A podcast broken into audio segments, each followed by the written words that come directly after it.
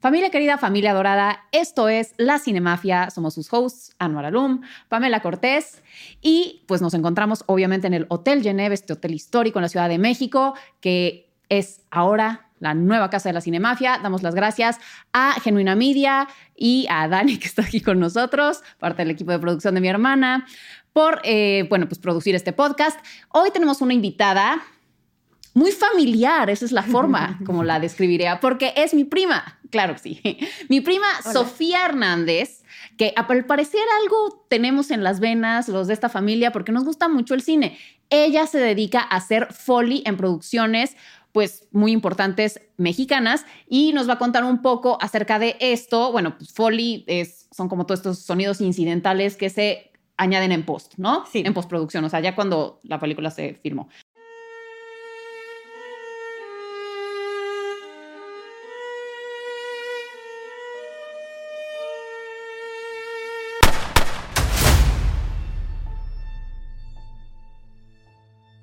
A ver, cuéntanos un poco de cómo es esta chamba.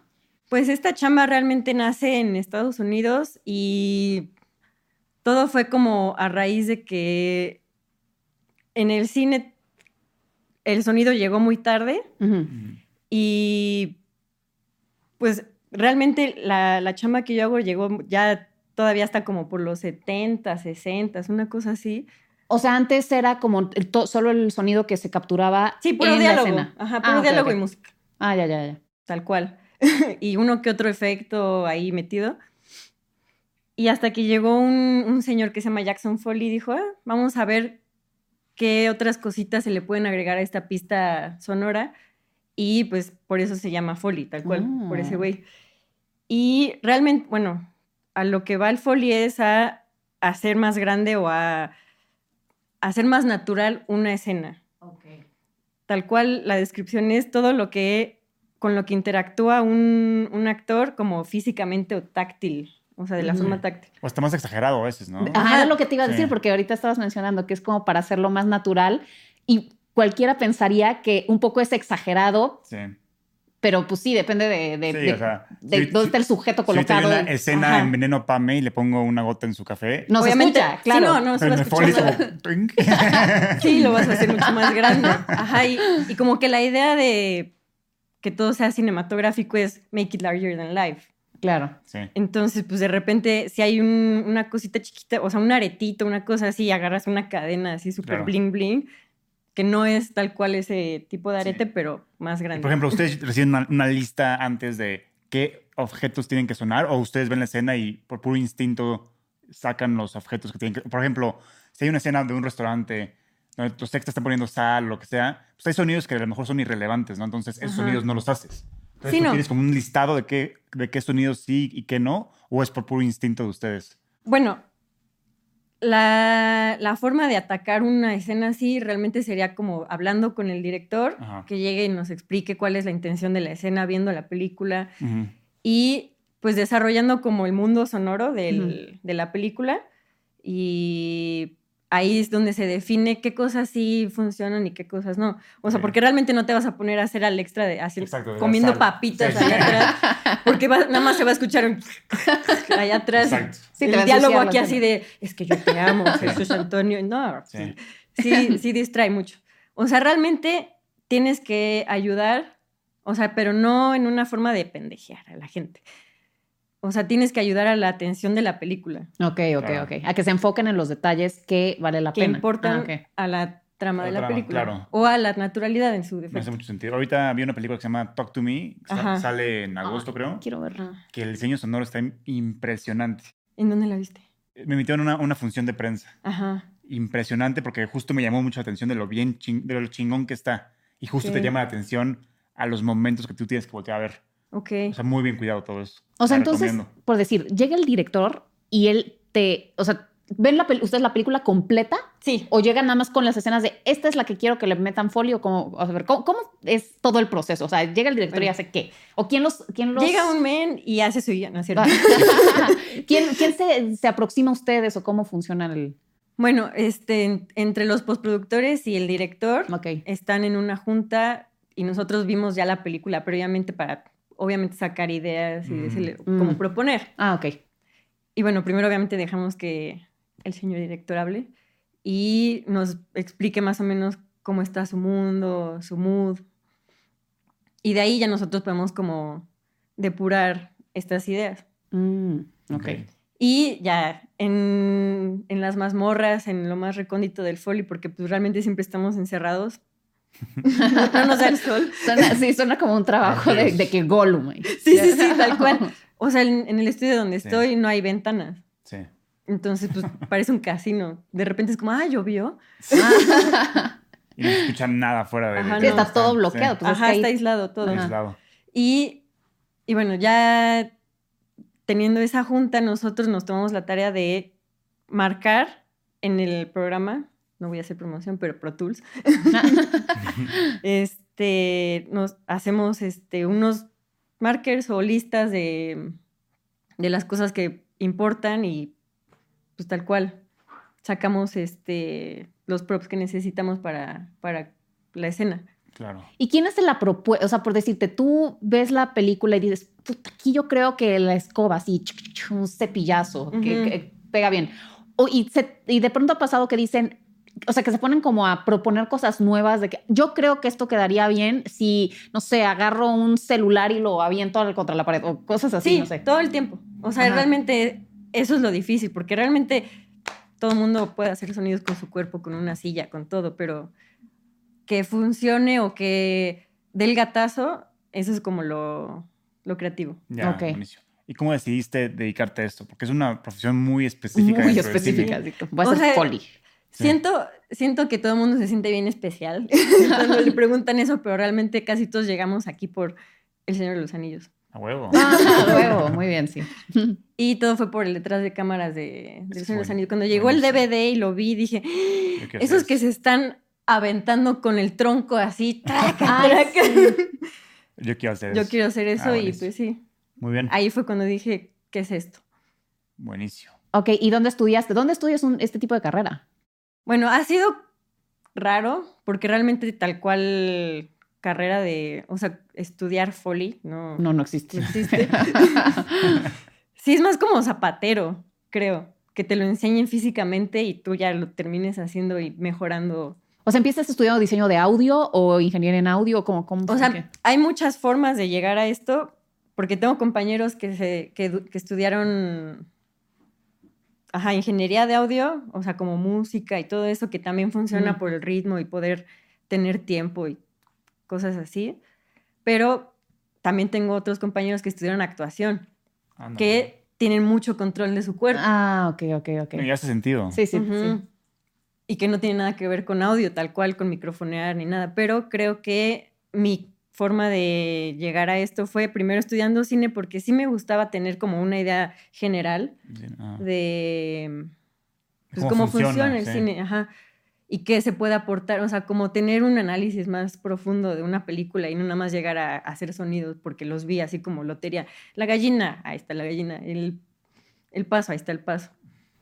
Ajá, entonces sí, sí creo que empecé por estudiar cine, estudié en la UPAEP y después Pero la carrera de, ci- de cine, ok, ok. tal cual cine, así la base, en Puebla. Y después me pasé a trabajar un rato, pero la verdad no tenía como tantas bases en lo técnico y pues me, me fui a Vancouver, a. Vancouver Film School. Ah, buenísimo. Y ahí tienen un programa de postproducción sonora, Ah, tal cual para videojuegos y cine.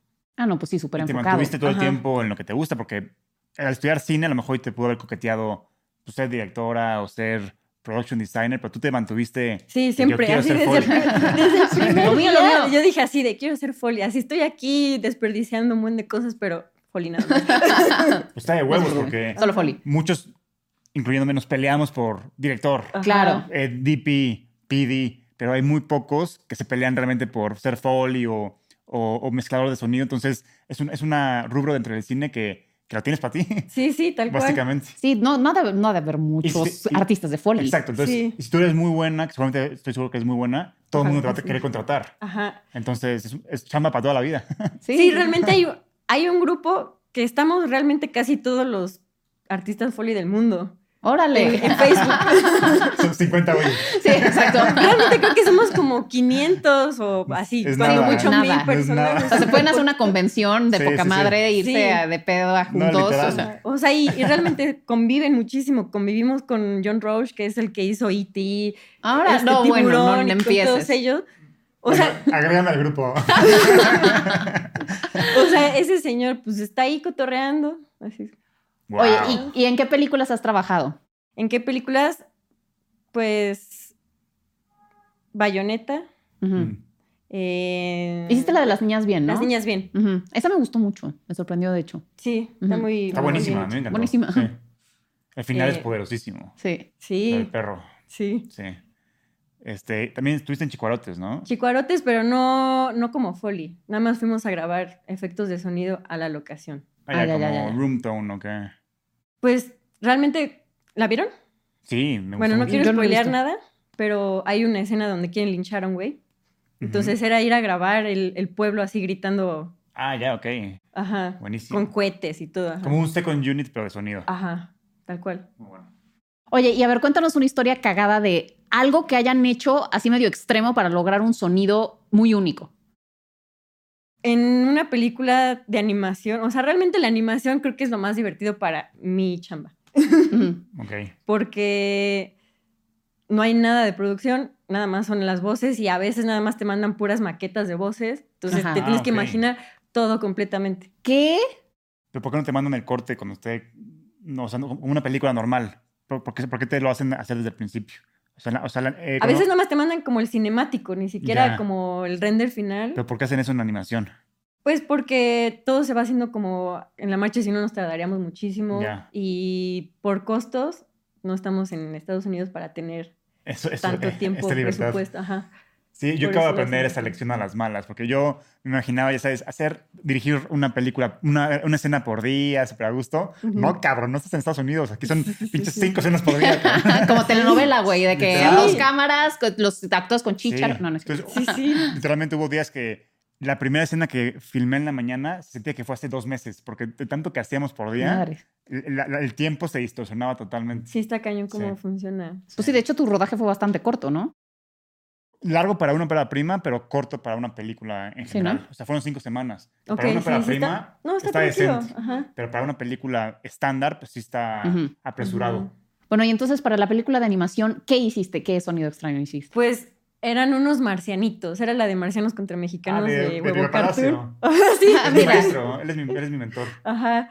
Hicimos esa película y queríamos hacer como pues los movimientos de los marcianitos. Ajá. Y estuvimos, ¿qué te gusta? Como semana y media comprando bórax, así, veneno para rata, porque vimos recetas en internet de cómo hacer como slime, Ah, ok. Ajá.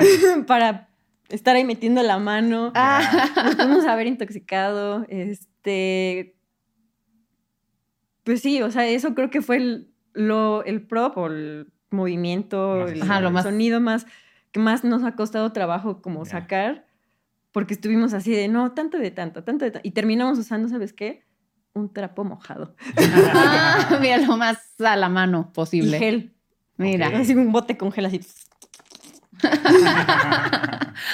Oye, y este, ay, te iba a hacer una pregunta que se me hacía. Ah, por decir, ahora que está todo el tema, pues de ya la inteligencia artificial y todo esto, eh, ¿no también tu chamba está en peligro? O sea, porque que le puedas decir a una inteligencia artificial, así como de genérate un este, sonido de tres segundos de esto pasando. O sea, está. Yo creo Fuerte, que ¿no? sí se puede, o sea, porque ya está ahí como versiones de Freddie Mercury cantando exactamente. My Heart Will Go On. Qué miedo.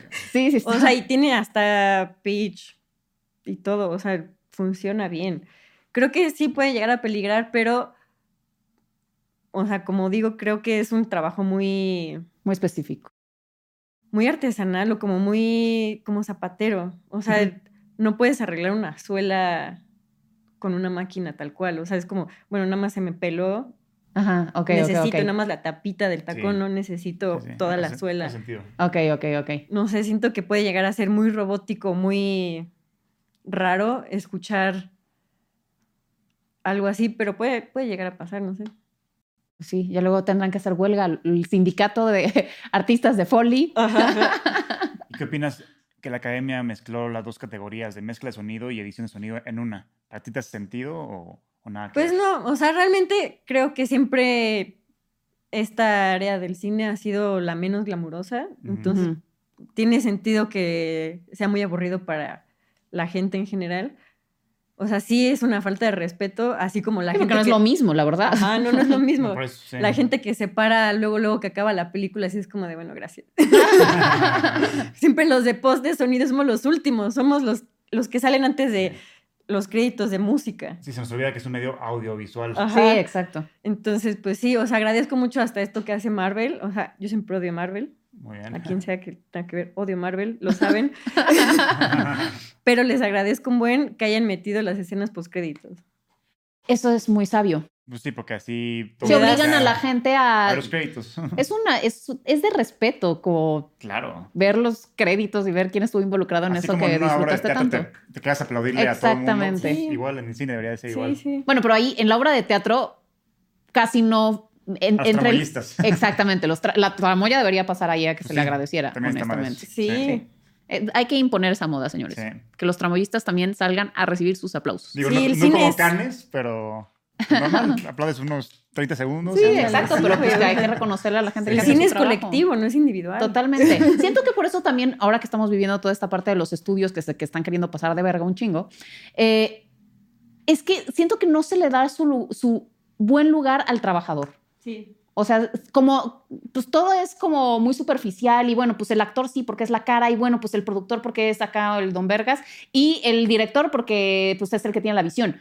Pero de verdad siento que justo en estos medios no, no, se, le, no se le reconoce como debe a la, o sea, a la, a la A la gente, que, que está que atrás. realmente se encarga de hacer toda la magia. Y, o sea, por decir, a mí, cuando quisieron hacer las los cambios de la categoría de Oscar, que quisieran quitar la categoría de música, o sea, de no, ni siquiera reconocer al mejor del año, de al- eh, justo que mezclan las categorías de sonido. Ajá. A ver, esto es cine. O sea, se le tiene que respetar todas esas áreas que son cruciales. Es una película sin música, ¿qué es eso? O sea, no, sí, no, sí, sí, sí. una película sin el sonido y, y que son dos cosas completamente diferentes, la mezcla y el, La edición. la edición. Sí. Eh, o sea, ¿por qué, por qué esa falta de respeto? Yo siempre dije, ¿por qué no mejor los cortometrajes? Haces una ceremonia de cortometrajes. Sí, pues, o sea, Aparte, más como porque- estudiantil o qué sé Eh, yo, en la, en la zona más chica. Ajá, exacto, porque cortometraje en realidad no, o sea, no es como, o sea, no son largometrajes. Entonces, que los Oscars está para largometrajes y esas categorías son las que mandas a otro tipo de premiación. Y en general creo que mucha, o sea, mucha menos gente ve los cortometrajes porque están de menos acceso Exactamente. para la gente. Y ajá, siempre que salen los, ah, bueno, pues ganó. El, el ganó el cortometraje, quién sabe. Exacto, exacto. Nadie vio esas cosas. O sea, eh, entiendo que se tiene que promover porque también es un medio interesante, es un medio que, que donde pueden salir muchísimo talento, Sí. lo que quieras. Pero sí siento que, que eh, o sea, a mí sí me interesa ver si gana en mezcla de sonido Top Gun o no sé, ya sabes, Ajá. me Y, importa más. Bueno, para la gente que no sepa, ¿cuál, ¿cuál es la diferencia entre edición y mezcla de sonido? Ujú. Bueno, es que la pista sonora se divide en cinco partes. En diálogo, música, efectos, foley y ambientes. Y bueno, o sea, efectos y foley se, se, me- se- como que se casan, se mezclan. Funcio- funcionamos muy, muy parecido. Y ya que tenemos esas cinco partes de la, de la pista, ya alguien se encarga de mezclarlo y como aquí funciona un poquito más la música, Correcto. aquí funciona un poquito más el diálogo, vamos a bajarlo, vamos a quitarlo por completo. O sea, tal cual, el, el padre de la mezcla y como moderna es este Walter Murch. También de la, de la edición, ¿no? De la edición de Sí. sonido O sea, Eh, en sí. general de la De la, de la edición de imagen, Sí, de te imagen. refieres, sí. Porque a mí me enseñaron las siete reglas de Walter Mur- Sí. Murch. De, de cómo cortar con emoción, con pacing, bla, bla, bla, ¿no? Son como siete reglas. Pero sí, también en sonido. Sí, o sea, en sonido creo que incursionó muchísimo. O sea, él ni tenía ganas casi, casi. Creo que la- como lo metieron en post, fue así de un día faltó a la escuela de cine Ajá. y pusieron el clásico de el que saque el palito o el espagueti más cortito es el que le toca hacer la post. Le tocó a él. Y le tocó a él y fue Sí, así como, ya no, ya no te tocó ser director, amigo, lo siento. Pero, güey, Bueno, no, tal vez nos perdimos a un gran director. ¿Quién lo sabe? sabremos, pero alguien que revolucionó la industria, sin duda. Sí, o sea, ese señor tiene un libro muy, muy padre, se me fue el nombre, la verdad, pero tiene una teoría muy bonita de este menos es más. Entonces, a lo, o sea, tiene que ver también con lo que les decía del Foley, de cosas que de verdad no estén aportando. Bye. Quítela, sí.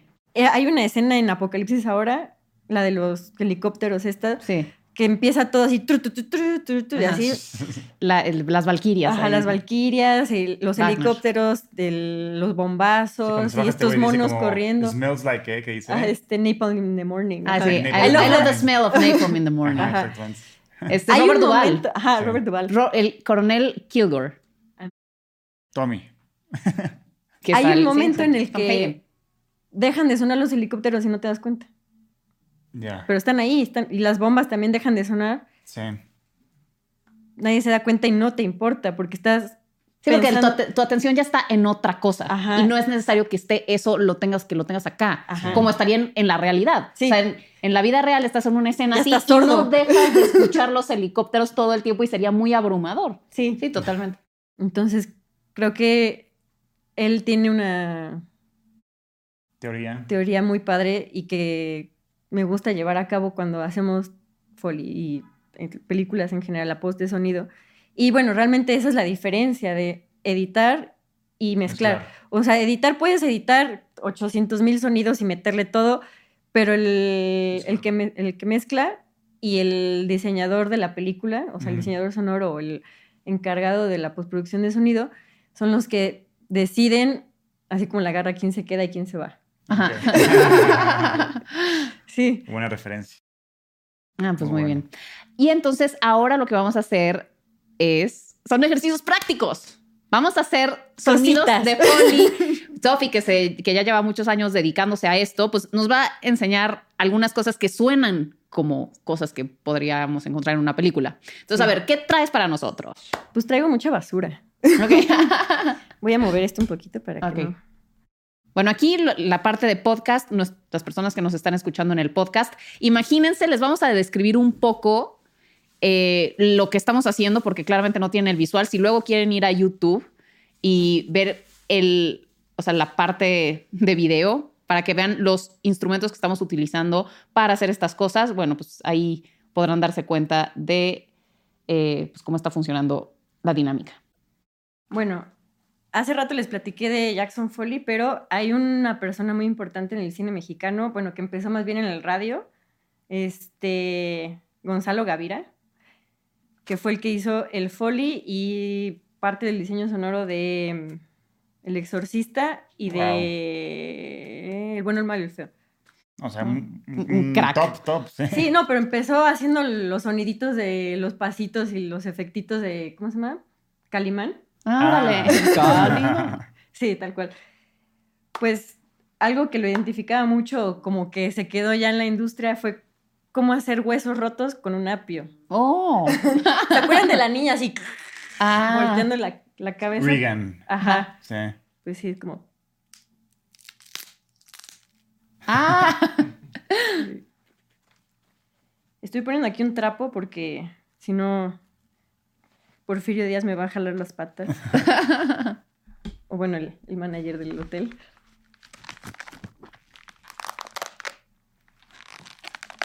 Órale.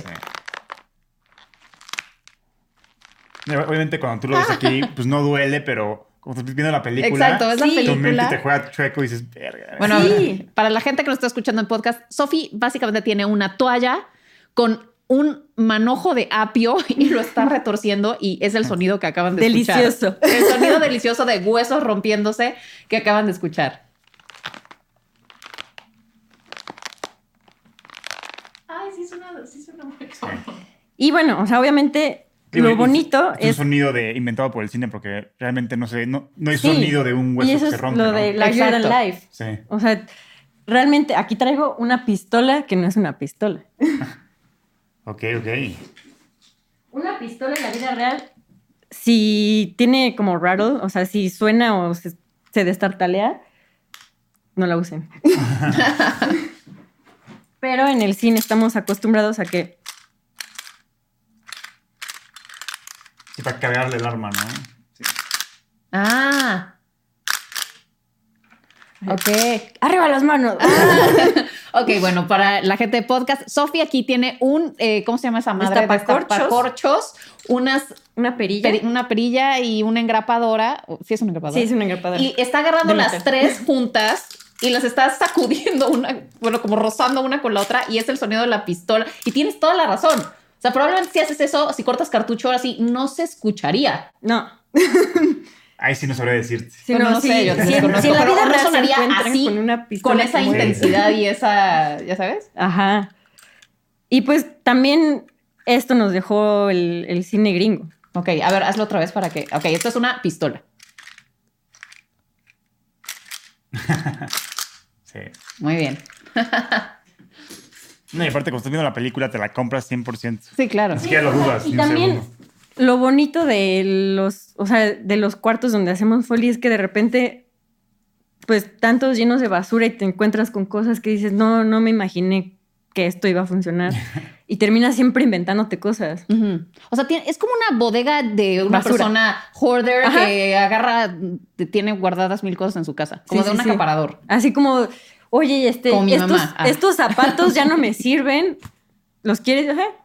O sea, todo el tiempo me están regalando cosas que ya van a tirar a la basura y O sea, random. Ajá. Bueno, o sea, una parte que también nosotros podemos apoyar mucho es este, pues la parte de efectos y ambientes.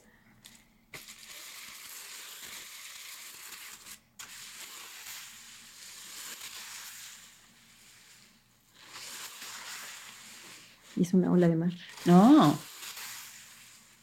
Totalmente. Sí, yo me imaginaba que era como viento, pero.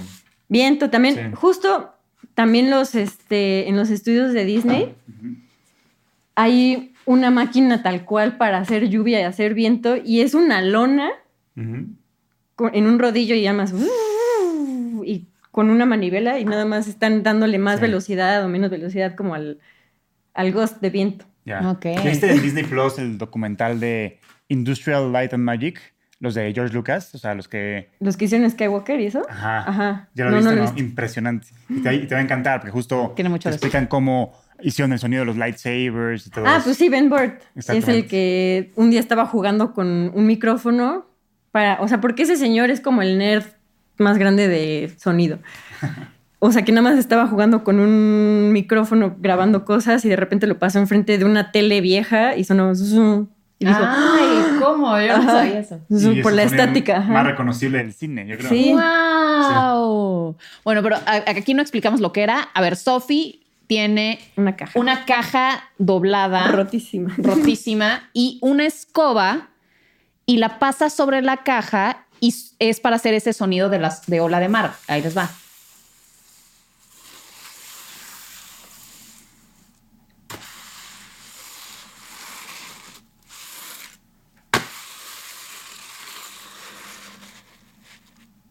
Muy bien.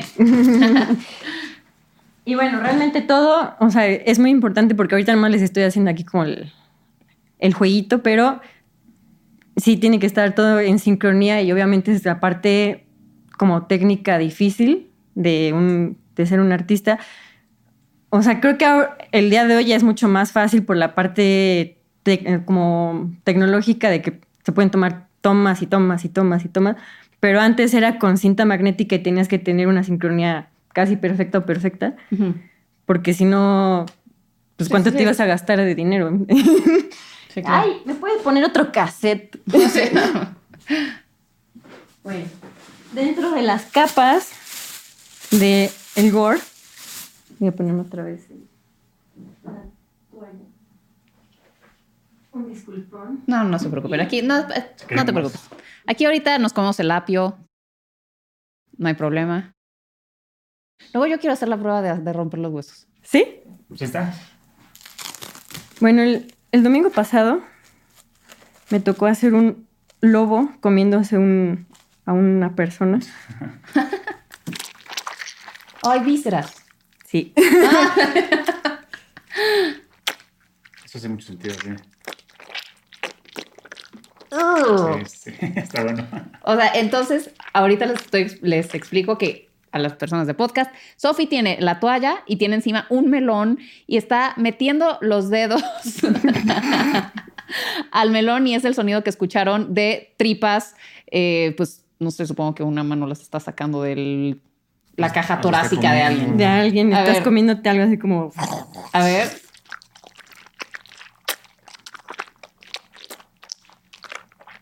Sí, sí. Está bueno. eso. muy bien, muy bien. Ahora yo Sí. quiero hacer el de los dos. Sí. A ver. Acabo de agarrar el apio. Eso suena como apio. O sea, me muero de hambre de artista de Foley. Suena como apio rompiéndose.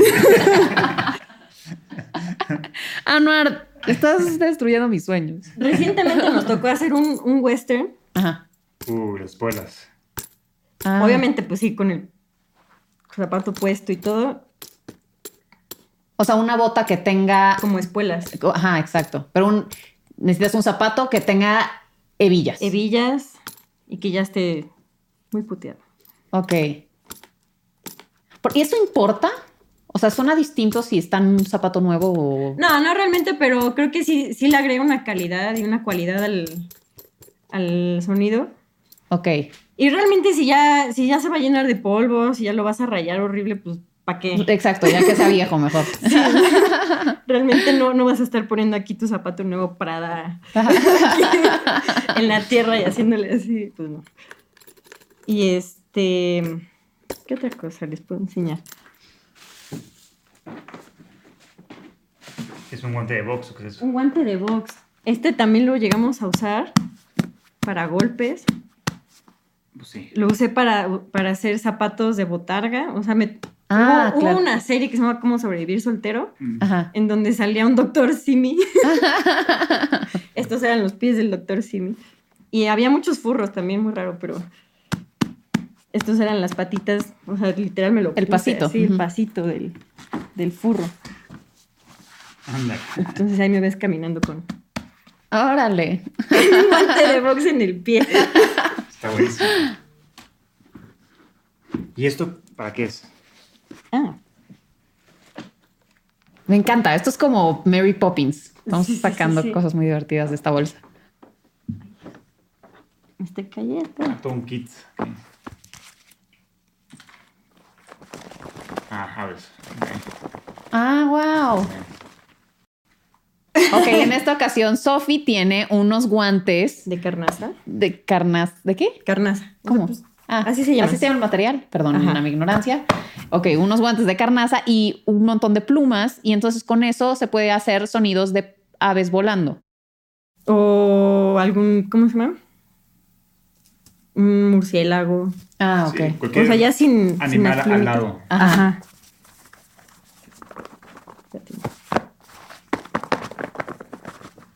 Porque realmente con las. Ajá.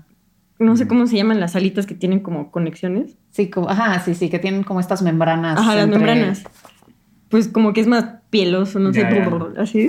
Ah. Ajá, Sí, sí. ok. También los podemos poner sobre ropa.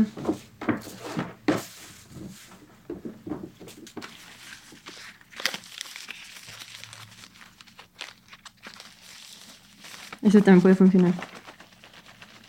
Ajá, Para algún más- animalito. Exacto, ese está más discreto. Ok. Siempre estoy preguntando, o sea, como en, en otros, o sea, el cine casi siempre va a tener ahí doctores o profesiones raras. Pues sí, creo que es importante saber cómo funcionan las cosas, porque creo que a veces dentro del ser larger than life, sí llegamos a, A exagerar. a exagerar bastante las cosas. Como la, el RCP, así que los están reviviendo de repente, es así como, no, es imposible, no. Así no es. No, de hecho, es una de las grandes mentiras del cine. Sí, sí, no se sí. revive nunca alguien así. Ajá, no. ¿Es en serio? Sí. Ah, bien, me voy enterando. Eso que- es muy cinematográfico, porque por eso Ajá. lo usan. Esto y cuando te encajan un cuchillo, Ajá. te lo quitas, te desangras, pero en el, cine es muy cinematográfico. Se lo Y quito. mira, yo aprendiendo del cine, en una de estas si me apuñalan, yo sí me saco el cuchillo porque no Ah, sé. Tienes que, tienes que mantenerlo ahí. Ajá. Oh.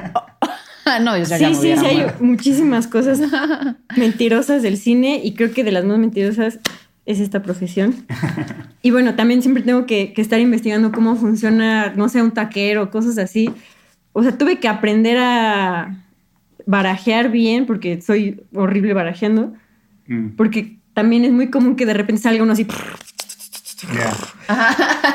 Y yo, ah, bueno, o sea, O sea, tuve que aprender, actor, sí, sí. tal cual, Wow. porque si no, primero lo tenía que hacer en sincronías y después como con esa destreza rapidísimo, creo que sí tienes que aprender a manejar mucho tu cuerpo.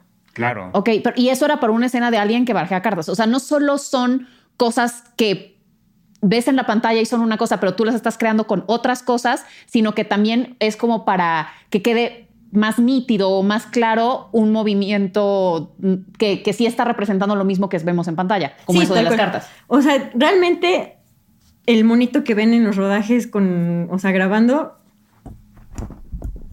Ah, ahorita que pensé en eso, ahí está. Lo siento. De- Desde hace rato está ahí abajo. El, el monito que siempre ven ahí con el boom, que ese es el micrófono que, que siempre está ahí, se dedica más a grabar diálogos. O sea, realmente lo demás da igual. Es más importante estar grabando el diálogo que si aplaudió, que si se hizo así. ok.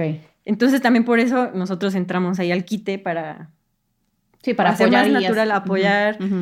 Entonces, realmente de ahí nace un poquito más. O sea, como que tiene más sentido el trabajo. Sí, Más bien. entonces por decir, en una escena en la que un, ahora que tiene los guantes y me vino a la mente, un doctor se está quitando los guantes, igual lo puedes hacer con eso. Ajá. Ajá. Ándale. Así como de, Ajá. ya te tocó tu inyección.